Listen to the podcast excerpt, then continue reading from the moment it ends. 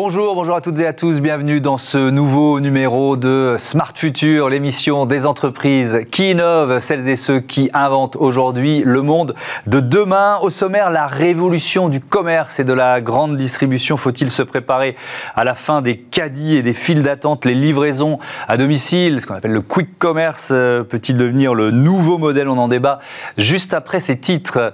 Dans Smart Money, notre euh, chronique, notre rubrique consacrée au placement d'avenir, on parlera utilities en bon français, les entreprises de services aux collectivités. D'après vous, combien de fournisseurs d'énergie sont disponibles sur le marché aujourd'hui Réponse tout à l'heure. Dans Smart Connect, on va découvrir euh, la consigne intelligente des boîtes à colis euh, proposées par l'entreprise Box, des boîtes qui intègrent maintenant des balances connectées. On verra pour quels usages. On parlera du défi du dernier kilomètre évidemment. Et puis dans la euh, seconde partie de l'émission, Smart City, la ville intelligente au programme pour la semaine européenne de la mobilité. Je vous propose d'innover en matière de location de voitures et de vélos. Mais d'abord, on fait nos courses en 2040. C'est parti, c'est Smart Future.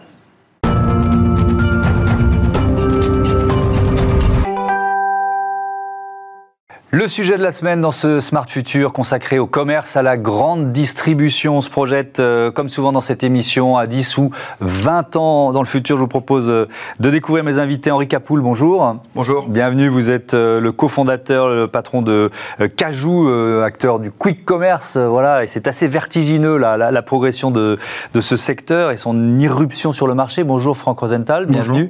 vous êtes expert en marketing du commerce, vous publiez Inspirer le commerce aux éditions Pascal Esposito, bonjour. Bonjour. Directeur commercial et marketing chez Caddy, l'entreprise euh, alsacienne qui a inventé le Caddy. Il y, a, assez peu comme ça d'objets qui, dont, le, dont le nom d'origine est entré dans le langage courant. Je vous le conseille, oui, voilà. Ça. Et on va voir comment vous préparez vous aussi euh, euh, l'avenir. On, a, et ça va sûrement vous faire tiquer, on a intitulé ce, ce débat Commerce de demain, adieu Caddy et, et, file d'attente. Je pense que vous avez... Ok pour les files d'attente, on va peut-être attendre pour Caddy, on va essayer de conserver quelques années encore. Je commence avec vous, on se projette en 2040 faire ses courses en 2040. Voilà.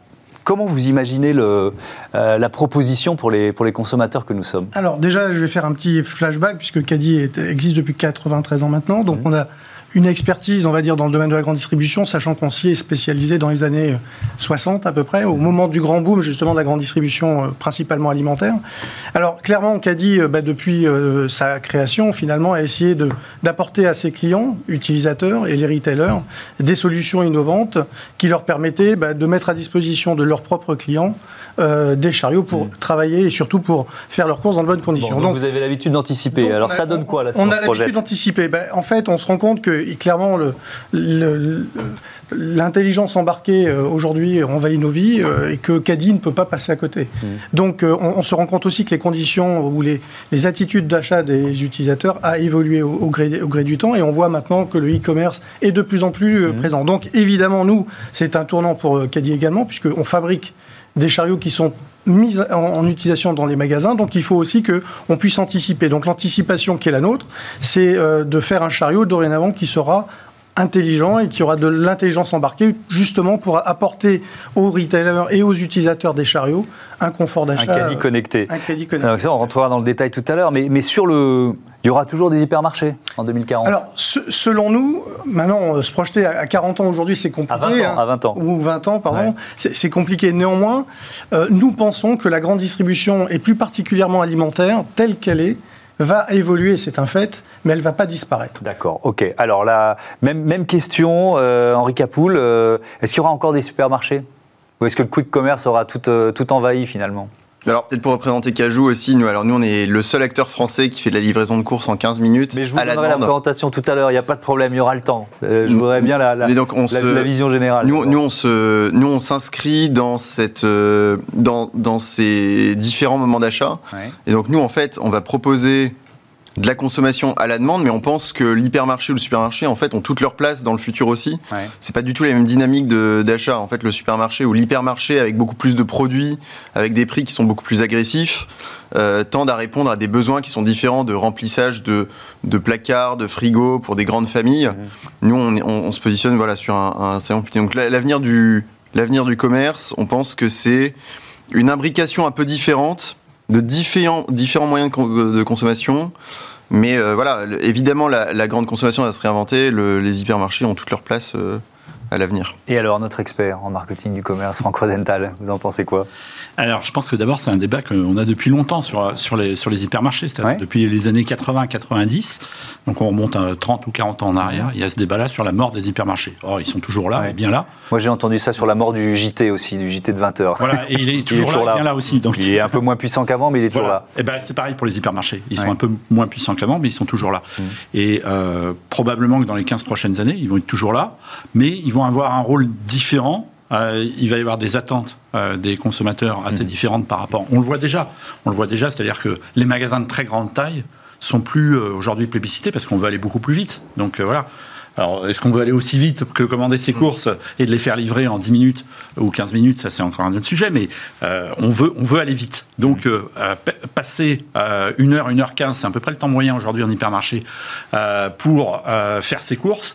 Euh, c'est quand on a le temps. Quoi. Voilà. Donc, donc ça touche de moins en moins de personnes. On est tous plus pressés, on est tous plus connectés. Donc évidemment, ces magasins vont évoluer, mais ils vont pas disparaître. Et vous nous direz euh, peut-être à quoi ils ressembleront, parce qu'ils vont effectivement sans doute changer de même d'architecture de, intérieure. Henri Capoul, Cajou. Alors Cajou, on est dans le quick commerce. Vous n'êtes pas vous êtes pas seul. Hein. Il y en a beaucoup des, euh, des, marques qui sont nées ces, ces, derniers ces derniers mois, mais la, la progression, elle est assez fulgurante, notamment via deux levée de fonds. La dernière levée de fonds, vous avez été créé en février 21, c'est ça Donc février de cette année. février 2021. Ouais, donc c'est vraiment tout récent. Mm. Je vous laisse quand même rappeler le principe. Je pense que beaucoup de nos téléspectateurs le, le, connaissent, mais rappelez-nous le principe. Ouais.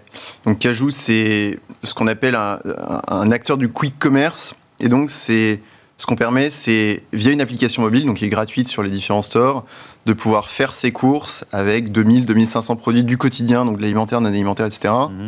Euh, livrés en 15 minutes, mais euh, c'est vraiment livré à la demande, donc il n'y a plus de créneau de livraison. Euh, au prix du marché. Donc c'est euh, vraiment les prix que vous allez avoir en bas de chez vous aussi, mhm. livrés par des livreurs salariés. Et donc en fait, on a un modèle qui est entièrement intégré. Donc on a des mini entrepôts, des mini entrepôts qu'on va déployer dans les villes. Donc on crée des réseaux denses qui permettent justement d'aller livrer en 10 minutes nos ça. clients. Il faut combien d'entrepôts dans la ville de Paris pour répondre à la promesse, pour tenir la promesse? Il en faut environ 15. 15 dans Paris. 15 dans Paris et ça vous permet d'être à 15 minutes max euh, euh, et, tenir la, promesse. Donc je parlais de cette seconde levée de fonds ou deuxième, il y en aura peut-être une troisième, avec, euh, avec Carrefour, 40 millions de, dollars. C'est assez vertigineux quand on y réfléchit. Si on essaye de se poser un tout petit peu, mm. création février 20, de, cette année et, et vous êtes déjà avec Carrefour comme partenaire.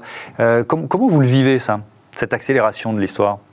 Bah, En fait, je pense que Effectivement, enfin, on, a, on a lancé la société il y a 7 mois. Déjà, on avait levé 6 millions d'euros avant même d'avoir lancé le, business, donc ça paraissait déjà assez vertigineux. Mmh. Et puis tout s'accélère encore. Je pense qu'il y a un vrai intérêt pour ce, pour ce secteur-là. Il y a aussi beaucoup de questions sur euh, bah, la, taille du marché, l'intérêt, etc. Ce qu'on voit, c'est que c'est un marché. Le nombre d'acteurs aussi Ouais, alors le nombre d'acteurs qui va probablement se rationaliser au fur et à mesure. Mais euh, en tout cas, ce qu'on il y a un vrai engouement parce que, un, on voit que ce modèle-là, parce qu'il y a une logique intégrée, permet de dégager des marges, quand même à quelques années, contrairement aux plateformes. Et puis deux, il y a une vraie question sur euh, bah, la taille de marché, le potentiel de ces acteurs-là. Et en même temps, si on veut faire partie de cette aventure aujourd'hui, c'est maintenant qu'il faut investir. Et donc, il y a pas mal d'investisseurs qui sont sur les starting blocks pour mmh. aller accompagner des acteurs. Euh, nous, on a la chance bah, justement d'avoir euh, pu faire notre deuxième levée de fonds avec Carrefour, qui est rentré au capital, euh, qui va nous permettre d'accélérer, alors certes avec de l'argent, mais aussi sur la logistique, les approvisionnements, la data. Mmh.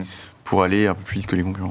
Franck Rosenthal, ça veut dire que les, acteurs, tous les acteurs de la grande distribution aujourd'hui sont sur des, des, logiques, des stratégies un peu similaires. C'est-à-dire que Carrefour euh, voilà, s'associe entre chez Cajou, les autres vont faire la même chose ou, sont en train d'essayer de le faire, d'après vous En tout cas, Ils ne pourront pas passer à côté Ils sont tous en train de regarder. Euh, parce que, et, ils ne peuvent, et je, rejoins, je rejoins tout à fait ce, que, ce qui était dit, c'est-à-dire qu'ils ne peuvent pas ne pas regarder, parce que sinon ils réagiraient avec un coup de retard. Mmh. Et Carrefour, par exemple, et là il faut saluer leur réactivité, hein, puisque les choses vont très très vite.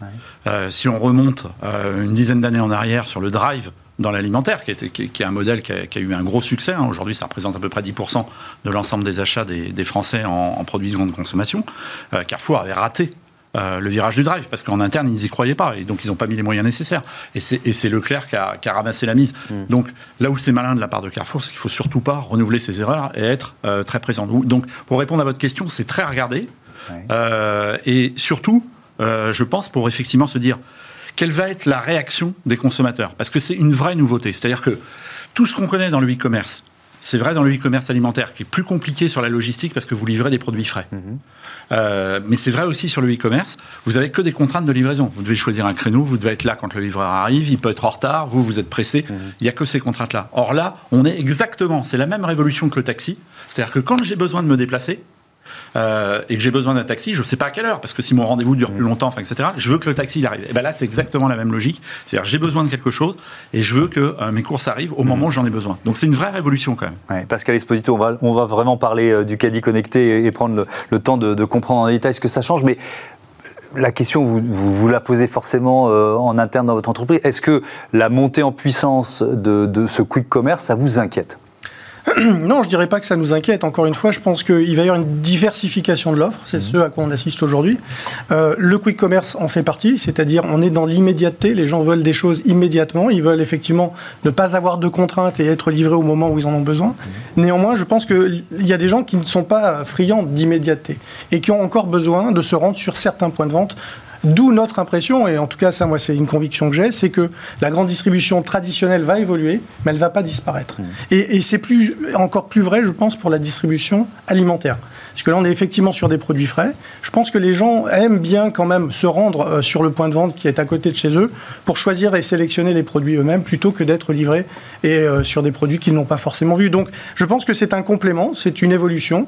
Et si, Carrefour rentre au capital de Cajou, c'est pas pour rien, c'est qu'effectivement, ils veulent pas rentrer, euh, rater le coche et que sans doute c'est une évolution de l'offre, mais, ça ne tire pas un trait sur l'offre traditionnelle euh, telle qu'on la conçoit aujourd'hui. Alors on va, on va essayer de voir à quoi ce, cet hypermarché ou supermarché du futur pourrait ressembler et on va commencer par les, les, caddies, vos caddies connectés, qu'est-ce, qu'est-ce que ça change en fait pour moi, pour le, consommateur? Je vais faire mes courses avec un, un, caddie connecté. Alors pour faire simple, on a tous fait nos courses, euh, donc en fait globalement nous ce qu'on essaye avec ce chariot c'est de euh, faire en sorte que finalement le chariot aille jusqu'à l'encaissement. Aujourd'hui le, le chariot traditionnellement c'est un moyen de manutention, c'est-à-dire que ça permet de véhiculer le chiffre d'affaires des magasins, mhm. et ça s'arrête là. Là, on va aller un petit peu plus loin, c'est-à-dire faire en sorte que le chariot soit euh, effectivement un, élément qui va nous permettre et de gagner du temps en magasin, c'est-à-dire ne pas passer en caisse, c'est-à-dire un, auto-encaissement, si je puis mhm. dire, euh, et, puis, puis, puis, encore une fois, gagner du temps et éviter finalement les freins et les contraintes dont, vous parliez, c'est-à-dire faire en sorte qu'on soit dans le point de vente et qu'on aille vite. Parce qu'encore une fois, les gens ne veulent pas perdre de temps en caisse, en ligne de caisse quand euh, il s'agit de payer. Donc, donc le chariot connecté, c'est ça, c'est-à-dire globalement faire en sorte qu'on ait une on n'est pas aussi euh, à manipuler X fois les, les, produits, on les prend sur les étagères, on le met dans le chariot, dans le chariot, on le, dé, on le pose sur le checkout et ainsi de suite, euh, tout ça pour arriver à la maison, on aura manipulé 5 fois le produit. Là, l'idée aussi du, du self-checkout, finalement, c'est de prendre le produit une fois, le mettre dans, dans, le chariot, passer la ligne de caisse et mettre le tout dans, dans, sa voiture. Donc, on évite aussi les chargements, déchargements, donc ça rend, le, ça rend le, on va dire, l'achat un peu plus confortable pour celui qui fait ses courses. Alors, il est testé, euh, je crois, chez Monoprix, dans le, Monoprix Montparnasse, là, qui est un peu le le, magasin pilote de, la marque. Euh, comment ça marche? Il faut que je passe mon produit euh, devant, euh, devant un système qui lit le, code barre ou alors c'est comme ce truc un peu qui semble un peu magique quand on va pardon mais chez Decathlon où on met, on met tout dans, dans, une, dans une espèce de caisse et puis on se dit mais comment fait-il pour reconnaître le produit? Et, il sait ce que c'est Alors c'est pas la même technologie puisqu'il dans, dans, la, enfin, dans la distribution plutôt euh, spécialisée type Decathlon ou je ne sais quelle marque, on est sur des systèmes RFID donc effectivement il y a une puce qui identifie le produit et donc il livre l'information à la caisse. Là, c'est différent. Il faut évidemment scanner ces articles, c'est-à-dire vous prenez vos articles, vous les scannez. Donc il y a, il y a toute une poignée dans laquelle il y a de la technologie embarquée, avec des systèmes de, de, de, de scan code. Mhm. Et également, on a un système de caméra 3D dont je reparlerai sans doute un petit peu plus tard. Donc l'idée, c'est de prendre son, son, produit, le scanner, le poser dans le, dans, dans le, dans le panier. Et donc euh, le, le, la poignée, on va dire, vérifie que le poids du produit mis dans le panier correspond bien au produit qui a été euh, posé dans dans le panier. Donc, donc l'idée, c'est aussi de sécuriser, le, on va dire, le, le, process d'achat de façon à ce que la personne qui ensuite, en sortie de caisse, va payer, eh bien, aura payé l'intégralité des produits qui sont dans le panier. Donc il y a tout un système avec une algorithme qui détecte éventuellement des, on va dire, des, malveillances. Alors euh, j'ai bien vu l'avantage pour le client, pour l'enseigne. Il y a évidemment la, dimension data, puisque moi je vais m'identifier euh, quand je vais faire mes courses pour pouvoir bénéficier de, du caddie connecté. Donc c'est quoi? C'est plus de data pour les enseignes? Alors c'est plus de data, ça mmh. permet effectivement aux enseignes bah, d'exploiter la data pour savoir ce que le client a, choisi, euh, n'a pas choisi, le temps qu'il a passé dans, dans, le magasin, etc. Donc c'est de l'exploitation pure, pure de data. Et, ça, c'est vrai que c'est quelque chose qui est important pour les magasins, c'est justement de pouvoir mmh. savoir ce que, ou l'attitude euh, générale du, client dans son, dans son point de vente. C'est fondamental pour justement prendre ensuite des, stratégies différenciantes par rapport aux, concurrents. Mmh. Donc, euh, Franck Rosenthal, cette notion, l'utilisation des données, l'omniprésence des données qui est partout, hein, c'est évidemment pas nouveau, mais dans, dans ce secteur de la grande distribution, ça prend quelle place aujourd'hui? Ah, Ça prend une place de plus en plus importante. D'abord, à, tous les niveaux. D'abord pour mieux connaître ses clients, ensuite pour mieux gérer les données vis-à-vis des fournisseurs. Donc ça, c'est important aussi, c'est-à-dire que toute la data, elle est exploitée pour, pour les fournisseurs et puis pour euh, avoir des rayons les plus intelligents possibles et, avec les meilleures rotations possibles. Ça, c'est leur métier.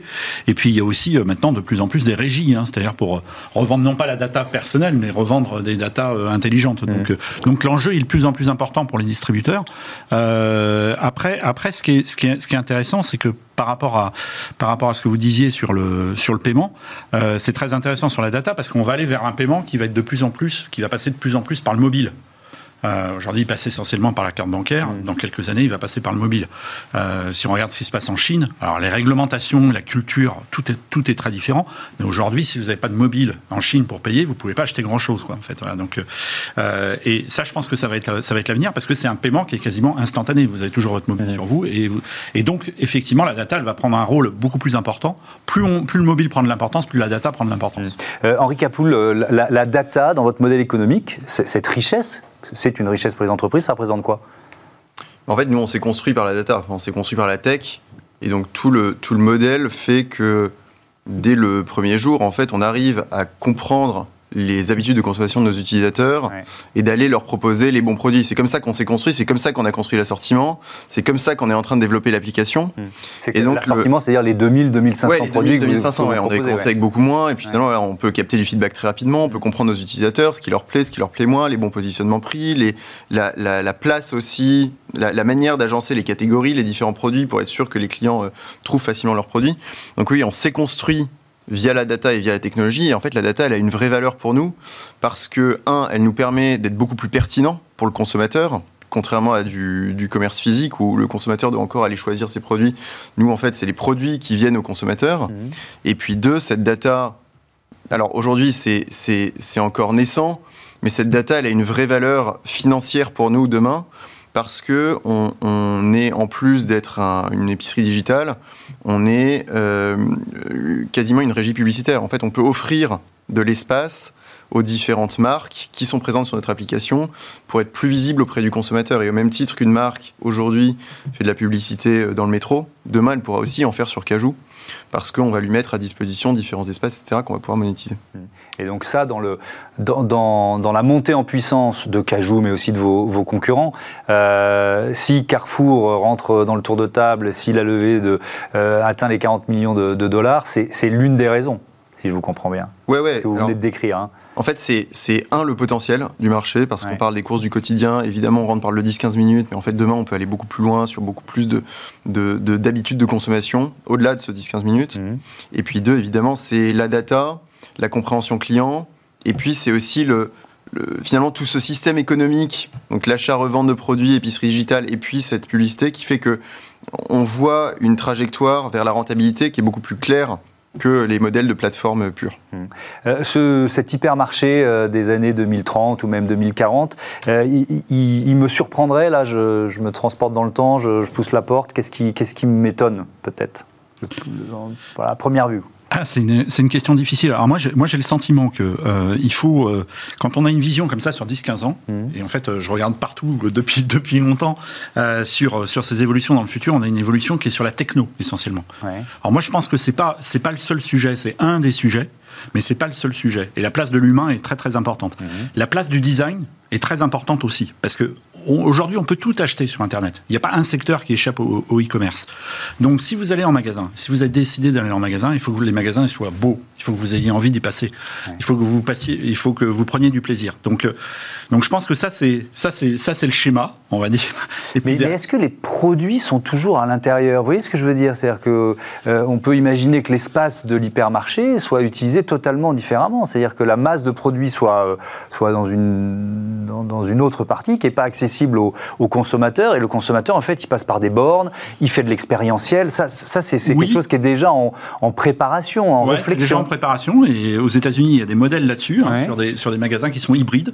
Alors, vous avez les dark stores, en fait, voilà, sur lesquels Cajou fonctionne et tout le quick commerce fonctionne. C'est-à-dire, c'est des magasins qui ne sont pas accessibles au public, mais qui sont accessibles qu'à leur personnel. Mmh. Vous avez des magasins hybrides ce que vous venez d'évoquer, et ça c'est très intéressant aussi, c'est-à-dire vous avez des parties de logistique d'entrepôt pour préparer les commandes, les livrer, et même vous livrer si vous venez dans le magasin. C'est-à-dire qu'à un moment donné, vous préférez être livré, bah, on va préparer votre commande, mhm. notamment sur tous les pondéreux, donc ça c'est intéressant. Et puis vous avez les, pondéreux, c'est quoi les pondéreux Les pondéreux, bah, ça va être tous les, euh, les, les, packs d'eau, les lessives. En fait, ok, d'accord, je ne connaissais pas le terme.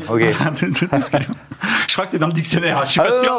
C'est sûrement dans le dictionnaire, mais moi je ne le connaissais pas, le, terme. Oui, donc, donc en fait, donc je reviens euh, au côté expérientiel, c'est-à-dire que on, aura des, lieux dans, les, dans certains hypermarchés où on pourra finalement presque tester les produits, quoi. c'est ça. Je vais essayer de, je vais essayer juste de vous raconter, de, prendre un exemple pour vous le raconter et de prendre un exemple qui existe déjà. C'est, c'est, euh, une enseigne allemande qui s'appelle Edeka, qui est la première enseigne alimentaire euh, allemande, et ils ont ouvert un magasin à Düsseldorf. Euh, qui est dans le cœur de ville de Düsseldorf, hein, qui fait 7000, 8000 mètres carrés, donc un magasin très gros hein, pour le centre-ville. Et ce magasin, il est absolument sublime en, termes de design. Il a obtenu tous les prix, hein, d'ailleurs, euh, au niveau européen, au niveau euh, euh, design, au niveau allemand, enfin, etc. Mhm. Il est absolument sublime. donc, vous y passez du temps et vous avez sept restaurants sur place, dont un restaurant étoilé. Donc, évidemment, ce que vous disiez, c'est-à-dire l'expérience, euh, vous venez plus pour euh, aller le plus vite possible. Vous venez pour autre chose. Vous, vous allez prendre, euh, vous allez prendre une grillade par exemple. c'est juste à côté de la viande, et puis en mmh. même temps vous allez faire vos courses et vous allez vous faire livrer une certaine partie. Ben, ça, je pense que ça, ça, je pense que ça fait partie du modèle du futur. Ouais. Franck, Pascal Esposito, pardon, Pascal Esposito, le. C'est un nageur, Franck Esposito. Oui, bah, qui a peut-être été médaille olympique, si je me trompe. Hein, donc, donc c'est plutôt une bonne. Rien à voir avec la famille, mais. mais, bon, voilà, vous acceptez une, ah filiation de journaliste qui s'est trompé sur le prénom, ça vous va. Euh, si, si, on, euh, si on continue de se projeter euh, dans, dans ce, ce, à quoi peut ressembler l'hypermarché du futur ou le supermarché du futur, c'est intéressant parce que vous y êtes.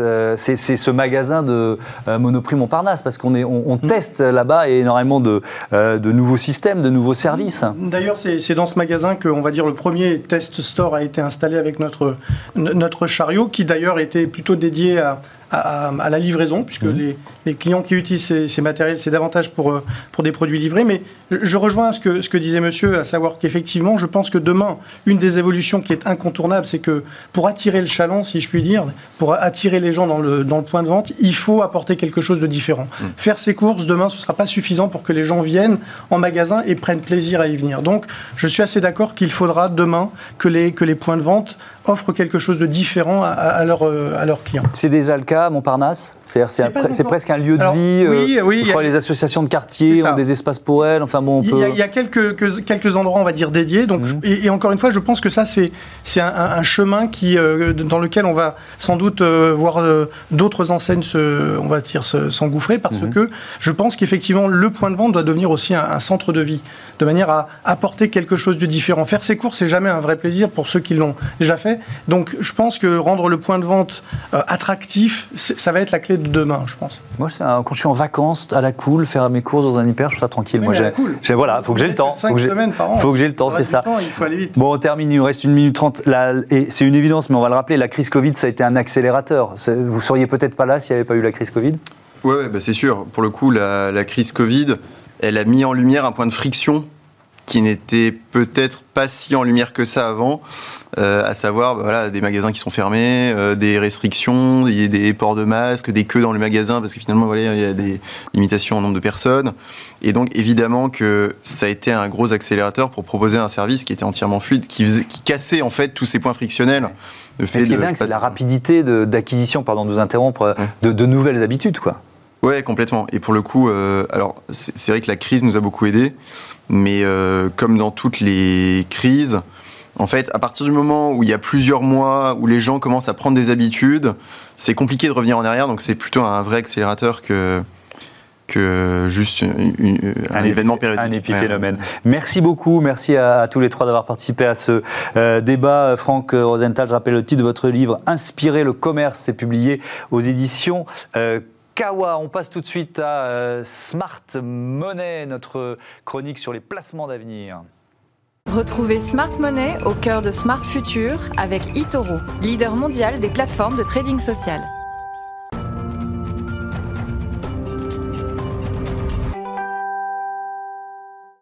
Smart Money, euh, notre chronique sur les placements d'avenir. Bonjour Antoine Fraisse-Soulier. Bonjour. Heureux de vous retrouver. Vous êtes responsable de l'analyse de marché chez euh, Itoro mm. France. Euh, on va partir avec une définition et un mot anglais pour commencer. Oui, Utilities. Utilities. Utilities, eh bien, euh, c'est un terme anglais qui, euh, qui désigne euh, les entreprises, euh, des entreprises de services, euh, de services aux collectivités, c'est mmh. services publics, comme par exemple la production ou la distribution d'eau, de gaz, d'électricité, ou même la, la, la gestion des, des, déchets. Alors, ces entreprises ont considérablement évolué sur les 20 dernières années, à la suite de deux changements majeurs. Le premier changement, c'est tout d'abord la prise de conscience générale, et eh bien, d'un mode de vie plus vert euh, avec une exploitation, une croissance toujours plus respectueuse de l'environnement, mhm. on, essaye. Et puis, euh, le deuxième changement, c'est une transformation radicale euh, du marché avec une ouverture à la concurrence euh, énorme dans de nombreux domaines, ce qui a émergé, donc ce qui a fait émerger beaucoup d'acteurs mhm. dans divers types, donc notamment la production d'énergie, la distribution ou même la, la gestion des, des, réseaux. Alors justement, le marché, on en est où?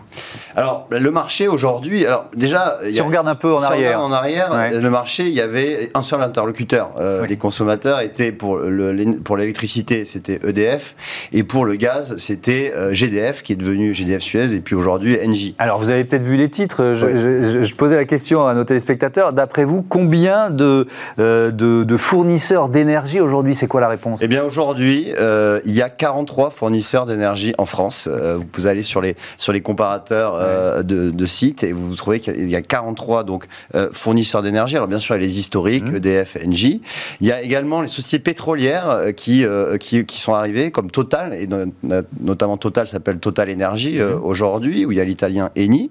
Il y a aussi des, des, des alternatives, hein, comme Direct Energy, qui est mhm. assez connu.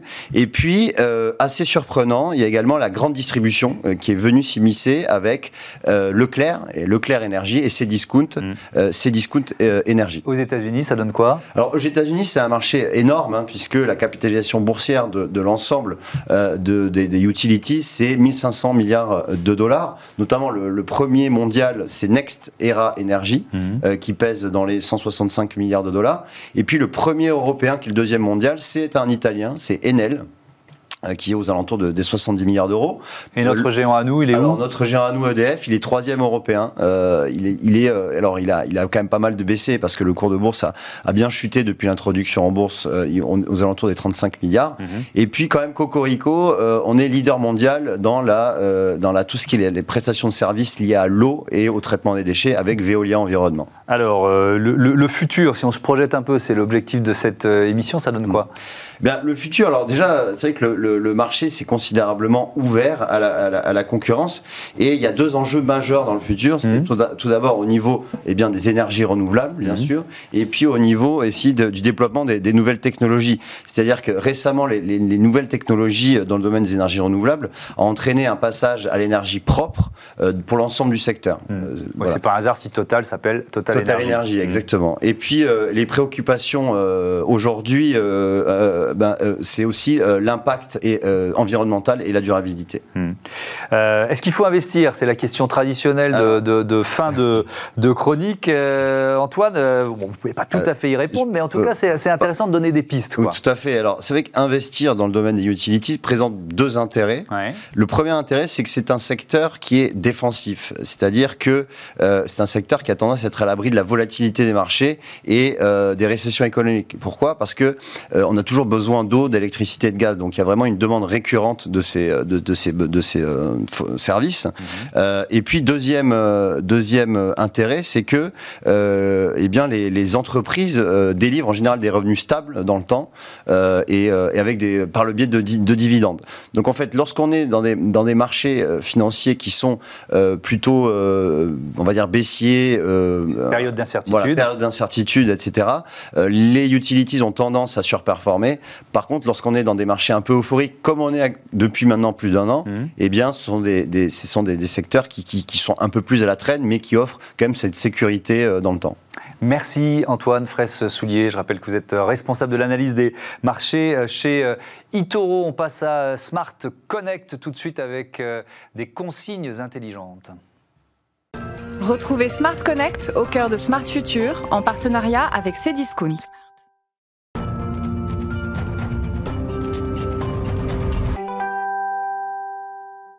Smart Connect, on va parler euh, consigne, consigne intelligente avec mon invité Olivier de Rodelec. Bonjour. Bonjour Thomas. Vous êtes le cofondateur de euh, Box. Ça date de quand la, création de Box? Alors Box, c'est une, une start-up qui a été créée en 2017, mmh. euh, donc par Adrien et moi-même. Quelle idée de départ?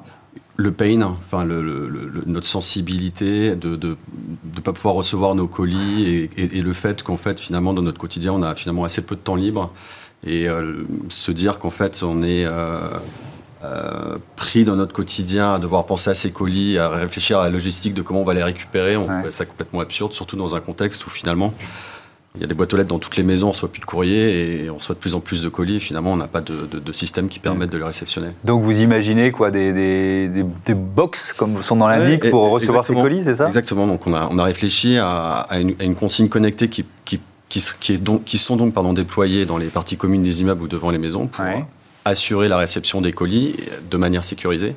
En revanche, on a été assez sensible à essayer de réfléchir à un système qui tienne compte des, contraintes de notre habitat. C'est-à-dire, euh, les parties communes des immeubles sont étroites, il faut avoir donc une consigne qui est ergonomique.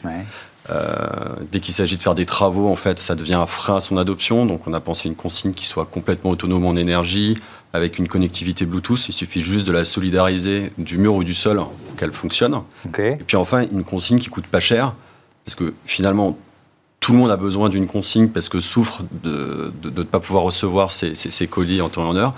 En revanche, évidemment, il faut euh, réfléchir, enfin, il faut que le budget soit raisonnable, on va dire. Oui, sinon euh, la copropriété va, va, en faire un souci et, ça, et c'est un frein. Votre dernière innovation, l'émission, c'est vraiment basée là-dessus, c'est quoi Alors, euh, on a, on a, on a déployé, maintenant, on déploie dans nos, dans nos consignes box des balances connectées qui permettent en fait de mesurer toutes les variations de poids à chaque ouverture, fermeture de, la consigne, de manière à apporter encore plus de traçabilité et donc de sécurité pour les colis qui sont mis dans nos consignes, parce que nos consignes sont des consignes partagées entre, plus, entre tous les habitants d'un même immeuble.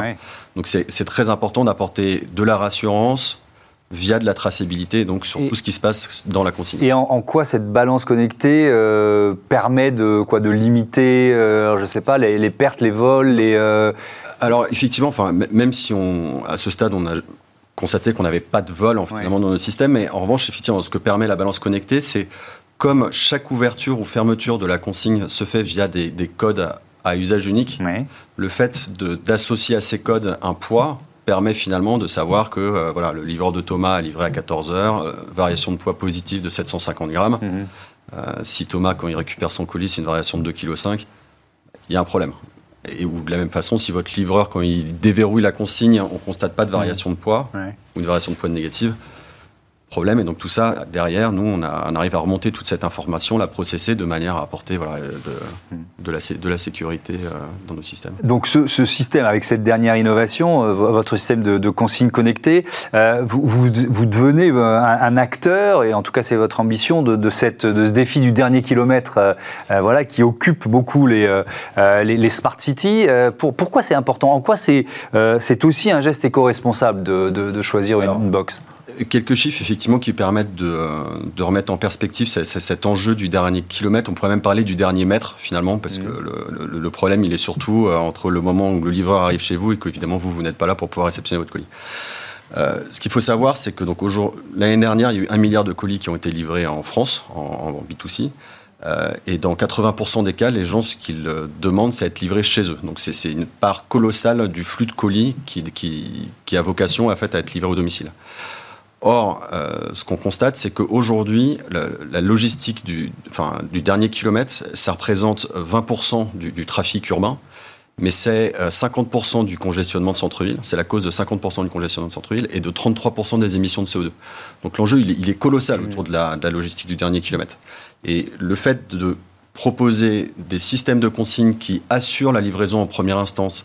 Oui, parce que sinon, euh, on n'était pas là, on rappelle, il repart, il revient, etc. Il etc. Le transport. Et qui donne en plus la possibilité de livrer en horaire décalé. Ouais ça permet finalement de participer de manière assez active et assez structurante à qu'est-ce que doit être la ville de demain, mhm. comment doit-on penser une, une, ville décarbonée. Ben, je pense effectivement que voilà, des systèmes comme Box apportent une partie de la réponse, en tout cas, sur, euh, sur ces sujets-là. Qui, qui, sont euh, vos clients? Les, copropriétés, principalement? Les bailleurs On a plusieurs types de clients. On, a, euh, on, a évidemment des bailleurs, des bailleurs sociaux, mhm. on a des, des promoteurs. Alors, sur, et des syndics. Alors, les syndics sont juste des prescripteurs. Derrière, c'est évidemment la copropriété qui, euh, qui, décide par un vote de, déploiement d'une consigne. Et, ce, qu'il faut, ce qui est intéressant, c'est que tous les acteurs de l'immobilier aujourd'hui, ils se saisissent d'un double sujet. Le premier, c'est une stratégie de différenciation par des nouveaux services à apporter à leurs clients. Et le service qui remonte le plus aujourd'hui, c'est effectivement ce sujet des colis. Mmh. Et par ailleurs, euh, il y a une sensibilité des collectivités locales à ce que euh, les acteurs de l'immobilier, donc bailleurs sociaux ou, euh, promoteurs, s'investissent justement sur ces thématiques de, smart city, de, de, décarbonation du dernier kilomètre, etc. Donc il y a une vraie sensibilité en plus des collectivités locales et donc des acteurs de l'immobilier à promouvoir et à faire installer ce type de, système.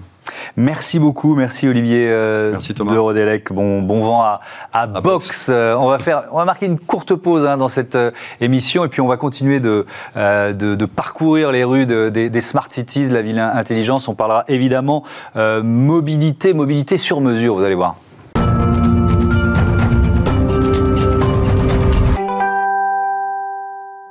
La seconde partie de ce Smart Future, euh, on continue de se passionner pour les dernières innovations et découvrir euh, ces entreprises qui réinventent notre quotidien. Euh, on parlera mobilité tout à l'heure, évidemment, dans Smart Move. Je vous offre le premier scooter électrique Origine France Garantie avec le fondateur de Mobion qui travaille aussi à la mise au point d'un scooter à hydrogène. Mais d'abord, mais d'abord, Smart City, la ville intelligente, on parle de location de voitures, de location de vélos et de cette exigence du sur-mesure chez les consommateurs.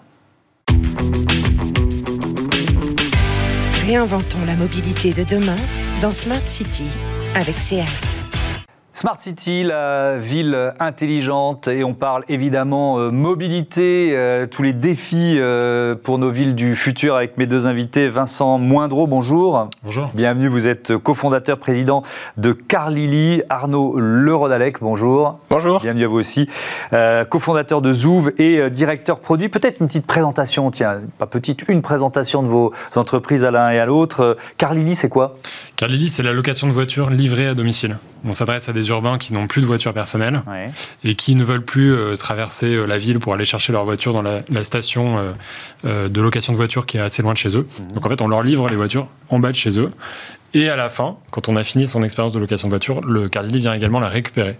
Donc c'est vraiment du on-demand. Ok, et c'est pour ça qu'on est dans la, logique du sur-mesure, parce que c'est la thématique de, de, notre débat. Zouv, alors là, c'est des vélos, c'est ça? Exactement. Nous, on conçoit des systèmes de vélos électriques partagés, donc qui sont soit proposés en libre service ou en location longue durée. C'est mhm. euh, un nouveau produit qu'on a lancé là, qui est adapté aussi à la location longue durée, que l'on exploite en direct sur Bordeaux et Paris-Saclay, mhm. et que l'on fournit également à des exploitants privés ou publics dans le cadre de marchés euh, publics. Alors justement, qui sont vos clients?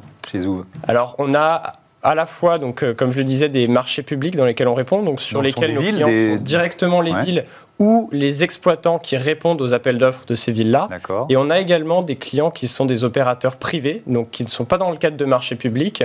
Euh, par exemple, Pony à Paris qui fait du libre service avec nos vélos, mhm. ou Bloom qui a lancé une offre en location longue durée sur fonds privés, euh, et donc qui est directement en B2C. Mhm. Donc nous, on fournit ces deux types de clients aujourd'hui euh, en France et en Europe. Et Carlili, c'est uniquement du B2C ou il y a des entreprises qui veulent offrir le service à, à leurs salariés, à leurs collaborateurs? Non, c'est en effet d'abord B2C, mais il y a aussi des, des entreprises qui utilisent le service pour elles-mêmes ou pour, euh, enfin, pour euh, les dirigeants ou pour les salariés. Mhm. Euh, donc, ce qui fait qu'on a des locations de voitures, de véhicules utilitaires comme voitures d'ailleurs, la semaine et le week-end. On a les deux. Mais on a également développé un nouveau service où on, licencie notre technologie en marque blanche pour des constructeurs. Donc, en fait, on a un peu tout type de clients, on a toutes les tailles. Ok. Ça veut dire quoi le sur-mesure pour vous? Nous, on a, on a différentes notions de sur-mesure. Dans la voiture, on est tous habitués, je pense, à travers le produit automobile, à choisir sa voiture, c'est-à-dire à choisir le nombre de places, euh, le type de voiture pour parcourir une certaine distance, le, aussi le, la place en fait dans le coffre. C'est des, choses qu'on est amené à choisir quand on choisit sa propre voiture. Mhm. Et la vision de Carlili, c'est que ça doit aussi s'adapter à la location.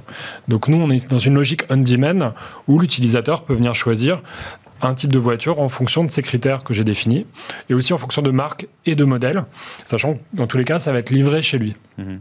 On a également les options euh, qui viennent agrémenter euh, son déplacement tous les pères de famille euh, ou les mères de famille qui nous regardent mhm. ont besoin de sièges auto, par exemple, pour leurs enfants. alors les miens, ils sont grands. Hein. Ils rentrent plus dedans depuis un moment. 28, hein. et 25, 28 et 25, le siège auto. Il est au volant, je lui laisse le volant. Hein. ma fille aussi. Bon, voilà. Mais moi, je suis encore en plein dedans. C'est bien, vous avez de la chance. Et, euh, donc, j'ai besoin de ça. Euh, et puis, en plus, ça change quasiment tous les six mois. Donc, bah oui, évidemment. Voilà, donc ça fait partie des prestations qu'on propose. Il y en a plein d'autres. Mais j'ajoute qu'il y a autre chose. Il y a aussi une notion de qualité de service dans le handyman, enfin dans le, dans le côté sur mesure. C'est vraiment la logique. On est tous très exigeants. On est devenu très très exigeants. Euh, on est dans une logique où on a besoin d'être livré un peu de tout et n'importe quoi et sur des créneaux qui sont de l'ordre de un quart d'heure. Et euh, c'est-à-dire on, on, a envie de se dire ok en 15 minutes j'ai ce que je veux quoi. Mmh. C'est vraiment euh, ça. Alors on n'est pas encore nous à en 15 minutes, on vous livre une voiture, ce serait même impossible. En revanche, on peut vous livrer sur des créneaux de 15 minutes. Ça veut dire que vous nous dites à 10h demain matin, j'ai besoin d'une voiture pour partir en week-end. Mhm. Mais entre 10h et 10h15, la voiture, elle est chez vous, elle est en bas de chez vous. Mhm. Euh, je vais vous livrer une anecdote que Philippe Bloch, euh, euh, le, créateur de Columbus Café, qui, qui aujourd'hui est un, est, un, est un conférencier de talent et un auteur de talent, raconte. C'est celui qui avait écrit Service compris, 500 000 exemplaires vendus. Il raconte, je ne vais pas donner le nom du loueur, mais il raconte qu'il oublie une veste euh, il, ferme la voiture. Il va pour euh, poser les clés et là il se dit c'est pas possible j'ai laissé ma veste dedans. Et je dois prendre mon avion. Donc il laisse un post-it sur euh, sur la fenêtre hein, en disant mon numéro j'ai oublié ma veste merci de me contacter.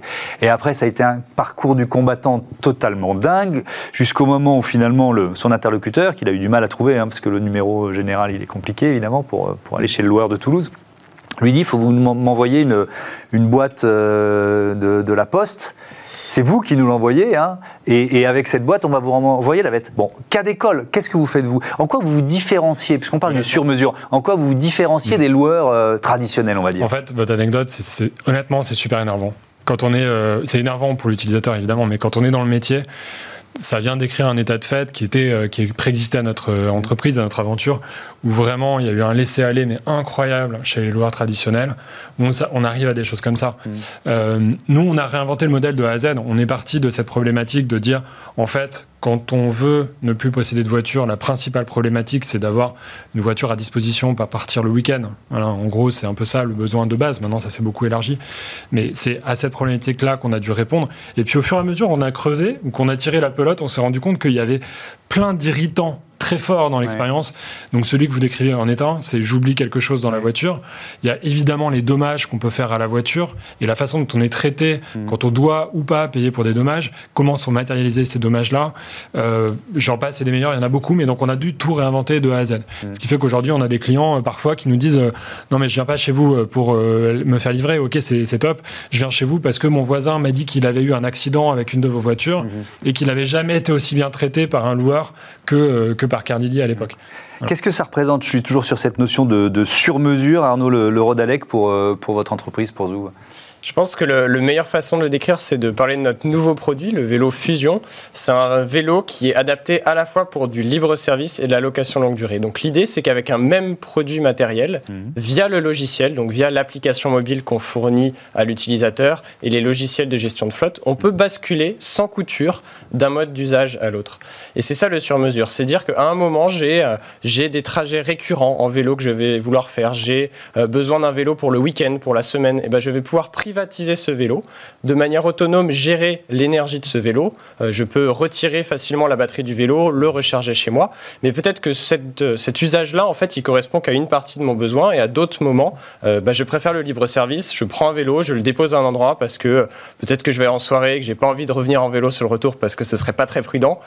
et donc le sur-mesure, c'est ça, c'est se dire que on a un produit matériel unique, mais le logiciel aujourd'hui nous permet d'adresser différents modes d'usage mhm. euh, le, en fait, l'usage qui est plus adapté pour l'utilisateur à l'instant donné. Et c'est ça qu'on veut pousser dans, dans, le, dans, le, secteur du vélo partagé euh, aujourd'hui. Euh, on, aurait pu appeler toute l'émission Horizon 2040 parce que j'arrête pas de faire référence à ça et les, réponses sont pas forcément faciles. Mais si on se projette, la, mobilité en ville, vous l'imaginez, vous allez avoir la même question tous les deux. Vous l'imaginez comment Arnaud Rodalec, je, je, commence avec vous. c'est comment est-ce qu'on doit apprendre à mieux partager la ville? C'est une évidence. Vous vous dites, allez, 1er janvier 2040, qu'est-ce qui a changé d'après vous, profondément euh, Je pense que déjà, euh, on a besoin d'une ville qui est plus apaisée. Aujourd'hui, les déplacements, alors je parle des déplacements, mais c'est vrai au-delà de la mobilité, euh, on est en tension dans les villes. On a, du bruit, on a de la pollution, on a énormément de choses qui sont en effet des irritants. Mm. et la qualité de vie en ville s'est énormément dégradée. Oui, mais ça a toujours été comme ça. Si vous, si vous vous souvenez d'Astérix, euh, quand, quand, quand euh, Astérix traverse Lutèce pour la première fois, il imagine une ville congestionnée où les conducteurs de chars s'insultent. Allez, avance papa, quoi. Vous voyez ce que je veux dire? Donc, est-ce qu'on en sera sorti Est-ce qu'on en sera sorti dans 20 ans? Il n'y a pas de fatalité. Je pense que euh, peut-être que d'ailleurs c'est décrit comme ça dans Astérix Obélix parce que c'est la vision qu'on en a aujourd'hui. Bien sûr, évidemment. Mais en tout cas, je pense qu'on va aller dans ce sens-là. Je pense qu'on voit rien qu'après une période de crise comme celle qu'on vient de traverser, les gens sont fatigués de tout ça, euh, sont en recherche de, bah, de revenir un peu plus sur des fondamentaux, et je mhm. pense que la ville va évoluer dans ce sens-là. Nous, on s'inscrit là-dedans avec le vélo. Euh, qui est un des éléments de cet ensemble plus large. Et on pense que demain, le vélo va être une des pièces importantes de la mobilité en ville parce qu'il permet de se déplacer euh, de manière active, mhm. en étant à l'extérieur, euh, de manière silencieuse, et aussi bah, tout simplement d'être aussi bon pour la planète, qui est aussi un des enjeux aujourd'hui dans lesquels les gens cherchent en fait à se, à se, reconnaître. Vous prêchez un convaincu, j'ai une émission qui s'appelle Smart Impact par ailleurs sur, sur, sur cette antenne. 3% des Français à vélo aujourd'hui, 50% aux Pays-Bas. Ouais. Il y a du boulot. et les objectifs de l'Union européenne de passer à 20% de part modèle du vélo d'ici 2030. Donc, euh, Qu'est-ce qui manque en infrastructure? Des, des, parkings, tout simplement? Parce que quand on est dans les grandes villes néerlandaises, c'est ce qui nous frappe le plus en sortant de la gare. Quoi. Alors, les parkings, c'est un sujet. Les, les, infrastructures cyclables, les pistes cyclables, tout simplement, c'est aussi euh, énorme. Hein. On, le voit de, on le voit que plus on déploie de pistes cyclables, plus l'usage du vélo se développe. C'est vraiment. Euh, on a toujours la peur que les pistes cyclables vont pas être utilisées mmh. parce qu'il n'y a pas beaucoup de cyclistes, mais en fait, c'est un cercle vertueux. Plus on en met, plus les gens s'en servent et plus ça accélère la pratique du vélo. Donc ça, c'est un élément important. Le parking, c'en est un aussi. D'ailleurs, c'est un sujet sur lequel on a travaillé chez Zoov. On a développé un nouveau type de station qui fonctionne comme des chariots de supermarché. Il y a une première borne qu'on vient ancrer dans le sol, qui sert de point d'ancrage à un premier vélo, et les vélos s'accrochent les uns aux autres. Ça, ça permet de parquer 4 vélomètres. 4 vélomètres, une borne pour 10 à 15 vélos. On met 15 vélos sur une place de parking voiture. Ça, ça résout un des problèmes qui est celui de la compacité. Comment dans une ville dense, je peux gérer un parking de vélos euh, qui va permettre justement de, hmm. maximiser l'utilisation de l'espace public? Et le, le, partage permet ça aussi, parce que le partage permet qu'un véhicule soit utilisé par plus qu'un individu. Euh, Horizon 2040, euh, Vincent Moindreau, des, des véhicules autonomes Carlili, ça va être ça? Ouais, j'espère. Euh, non, mais en tout cas, déjà, je voulais rebondir sur ce qui a été dit. Je suis parfaitement euh, aligné avec ça. Euh, je pense que si on prend la problématique du sur-mesure, moi, je la vois toujours parallèle à l'enjeu numéro un qui est le nôtre, à mon avis. Hein. Mmh. je ne vais pas employer des grands mots, mais vraiment notre enjeu de tout, à tous ici, c'est l'enjeu du développement durable. C'est de décarboner notre économie et décarboner nos transports en particulier. 30% des émissions de CO2 sont dues au transport, 12% mmh. à l'automobile. Et nous, c'est vraiment notre mission chez Carlili, c'est de contribuer à à la décarbonation de la mobilité individuelle. Donc, ce qu'on constate, c'est que c'est une montagne qui est devant nous, qui est hyper compliquée. Hein. On a honnêtement, on n'est pas beaucoup, on n'a pas très envie de ça. On nous dit qu'il faut diviser nos émissions de carbone par 5. c'est colossal. On ne sait pas comment s'y prendre. Et je crois que le côté sur mesure, c'est précisément accompagner ce changement mhm. en prenant les gens par la main, en les aidant, en les accompagnant dans cette transition, en fournissant des services qui sont parfois même meilleurs que ce dont on avait l'habitude auparavant. Mhm. La voiture, c'est très illustrant. Jusque-là, on avait l'habitude que le confort pour nous, c'était euh, bah, de prendre sa voiture un peu quand on en avait besoin. Mhm. Euh, maintenant, on se rend compte que au quotidien, le vélo euh, remplit parfaitement les transports, de, les besoins de transport ou de mobilité pendulaire. pour l'anecdote, on est tous les deux venus à vélo à cette émission, mhm. donc c'est très représentatif. On a besoin de l'automobile, par contre, pour des déplacements de longue distance. Mais ça changerait quoi, pardon de vous interrompre, mais ça changerait quoi la, la, voiture, je, suis têtu moi, la, voiture autonome pour vous? Est-ce que, plus, est-ce que ça rendrait votre service plus efficace Bien sûr, évidemment. Mais alors, donc je vais répondre à la question. Oui, c'est sympa. 2040, pour moi, effectivement, la voiture autonome est là. Euh, donc je sais qu'il y a des grands débats autour de ça, mais je pense qu'elle arrivera parce que c'est un, une, une, question de coût, euh, tout simplement. Euh, c'est-à-dire que les trajets en voiture autonome à l'intérieur de la ville en robotaxi seront des trajets qui sont très peu cher. Donc il y aura forcément des opérateurs qui vont se positionner là-dessus pour certains déplacements qui, euh, pour lesquels le vélo n'est peut-être pas suffisant ou pas efficace. Quand on a un nourrisson, quand on est une personne âgée, quand on est une personne à mobilité réduite, par exemple, euh, la voiture autonome jouera ce rôle dans les villes. Ce que je crois aussi, c'est que d'ici 2040, parce que c'est assez loin, on aura sur les grandes distances également des voitures complètement autonomes, des voitures qui peuvent conduire sans volant et sans conducteur, et que, in fine, notre modèle deviendra un modèle où les livraisons se feront éventuellement avec des voitures qui se conduisent seules, probablement plutôt la nuit pour venir se garer aller aux endroits où nos utilisateurs en auront besoin. C'est très loin, mais j'y crois. Je, pense que ça se produira. C'est quoi l'innovation dont vous euh, rêvez? Arnaud Le Rodalec, c'est pas forcément facile de répondre à cette question, mais je sais pas, votre vélo idéal ou alors le produit que vous diriez euh, rajouter à votre euh, offre de service, c'est quoi l'innovation dont vous rêvez? Bah, Je pense que nous, ce qu'on essaye de faire, c'est ce que, ce que je disais, c'est qu'en fait, à un moment, j'ai un besoin de mobilité et j'ai un, produit qui est là, un vélo qui est là pour répondre à ce besoin. Euh, c'est un ensemble d'innovations qui permettent de faire qu'à chaque instant où un utilisateur a besoin de, ce trajet de mobilité d'un point A à un point B, il trouve un vélo pour pouvoir le faire, parce que ça va être une expérience euh, euh, magnifique pour aller de A à B et de profiter de ce qui se passe entre A et B, justement. Donc en, en soi, pour moi, il n'y a pas une innovation euh, spécifique, mais ça va être un ensemble d'innovations pour permettre d'avoir des vélos qu'on peut venir placer aux bons endroits, de pouvoir améliorer la maintenance. Aujourd'hui, un des gros enjeux sur le vélo électrique, c'est la maintenance, la la résistance au vol et, euh, et puis aussi du coup la, capacité à recharger la batterie. Donc l'énergie, la maintenance du vélo et la peur du vol, c'est aujourd'hui trois freins principaux dans le développement du, vélo électrique. Et donc c'est pour moi toutes les innovations qui travaillent autour de ces trois sujets-là euh, sont des, des, innovations, je pense, d'avenir pour le développement de l'usage du vélo. Et vous, Vincent, moindre l'innovation dont vous rêvez ben, on parlait de la voiture autonome. Moi, je, alors, j'aime bien l'univers Apple. Et je me dis que la voiture Apple va arriver enfin un jour. Voilà, donc, la iCar. No offense à tous mes partenaires, parce que je bosse avec certains constructeurs, mais franchement, je, je trouve ça sympa. J'imagine bien la iCar ou la Apple Car, on verra. C'est possible quand on voit comment Tesla est arrivé sur le marché et a fait sa place en, en peu de temps avec la puissance d'Apple, ça pourrait peut-être fonctionner. Mais bon, il y a aussi des produits qu'ils ont lancés et qu'ils n'ont pas réussi à imposer. On verra bien s'ils réussissent à inventer euh, et à intégrer ce nouveau métier. Merci à tous les deux. C'était passionnant de découvrir euh, votre euh, sur-mesure. Euh, on passe tout de suite à Smart Move. On va continuer de parler de, de mobilité, évidemment, avec un scooter électrique Origine France garantie.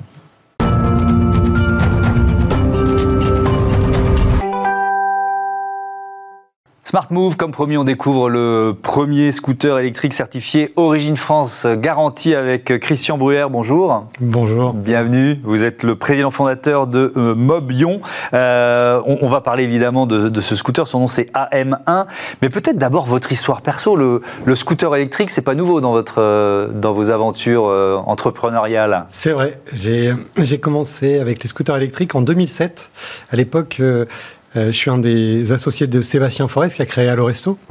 Et donc, euh, pour euh, verdir l'activité de restauration livrée, on avait commencé par enlever le papier pour, pour faire en sorte qu'il y ait moins de prospectus dans les boîtes aux lettres. Et puis ensuite, on a pensé à d'autres solutions pour aider les restaurateurs à rendre l'activité plus verte. Et donc, les scooters électriques étaient une solution. Mais à l'époque, les batteries étaient au plomb et donc, du coup, elles étaient lourdes et il fallait les charger dans le scooter. Elles n'étaient pas amovibles. Mmh. Et donc, euh, l'aventure s'est arrêtée assez vite. c'était trop compliqué. Alors là, vous, vous, venez nous parler donc de, de ce premier scooter électrique euh, euh, connecté avec ce certificat Origine France garantie. C'est pas rien. C'est combien d'années de recherche et développement pour arriver à ce, à ce résultat? Alors, on a, on a redéveloppé l'intégralité de l'électronique du scooter. Euh, c'est ça qui le rend Origine France Garantie. On est 68,9% français, puisqu'on fait les batteries en France. quand on prend le prix unitaire de revient de, Oui, en fait, c'est le mode de calcul de ProFrance. En fait, l'AFNOR, les, les, consultants de l'AFNOR ont, mmh. fait, euh, ont fait une, une audit euh, qui mmh. a permis de. Un audit, pardon, qui a permis de, de, comprendre comment ce scooter a été fabriqué. Et donc, on travaille avec des entreprises françaises mmh. qui ont développé l'électronique les batteries.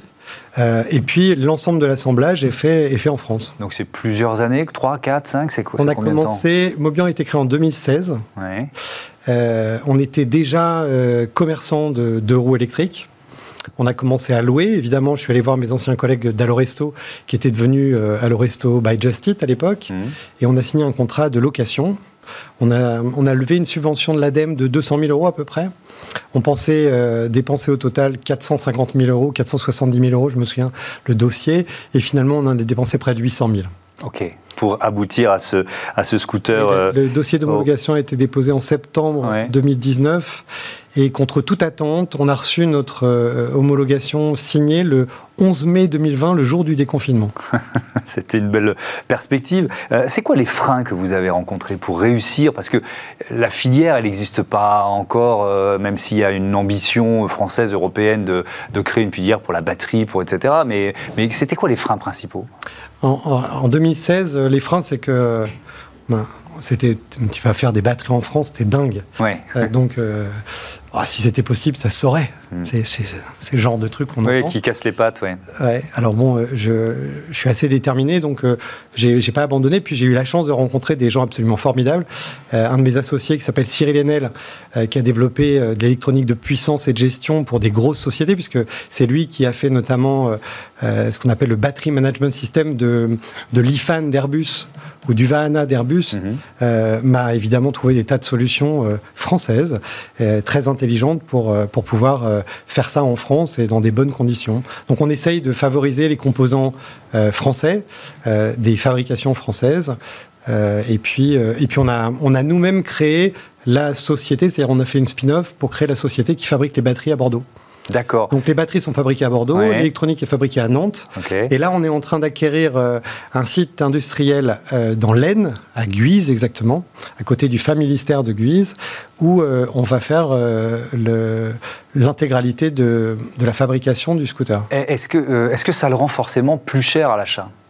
Il est un tout petit peu plus cher à l'achat pour la raison, euh, c'est pas parce qu'on le fabrique en France qu'il est plus cher à ah l'achat. non, parce qu'on a trouvé des, euh, des, mécanismes de fabrication. On fait de la robotique. Mhm. euh, on utilise des robots pour fabriquer nos batteries. Donc du coup, on n'est pas tellement plus cher que les Chinois. On est même moins cher sur les sur les accumulateurs euh, coréens et japonais. On est moins cher que les Chinois parce que les Chinois font du protectionnisme. Et donc, quand vous voulez fabriquer une batterie en Chine avec des accumulateurs euh, coréens ou chinois, vous payez euh, euh, japonais pardon, mmh. vous payez des taxes d'importation. Donc en fait nous on n'a pas ces taxes là mmh. ici. Et, alors pourquoi il est un petit peu plus cher malgré tout Il est un peu plus cher parce que on fait ce qu'on appelle de la pérennité programmée.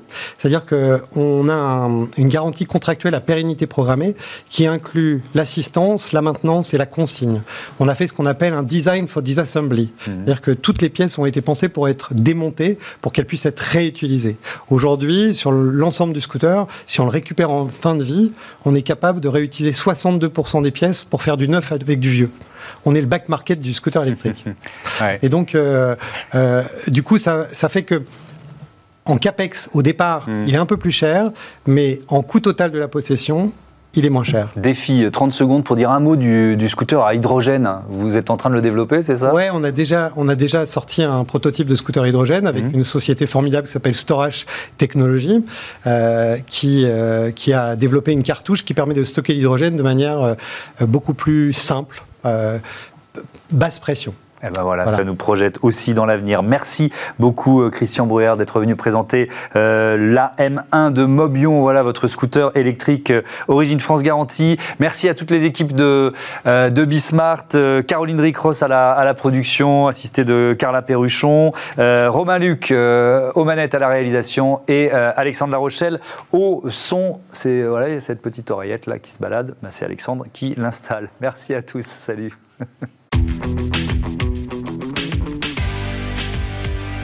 Ce programme vous a été présenté par SEAT.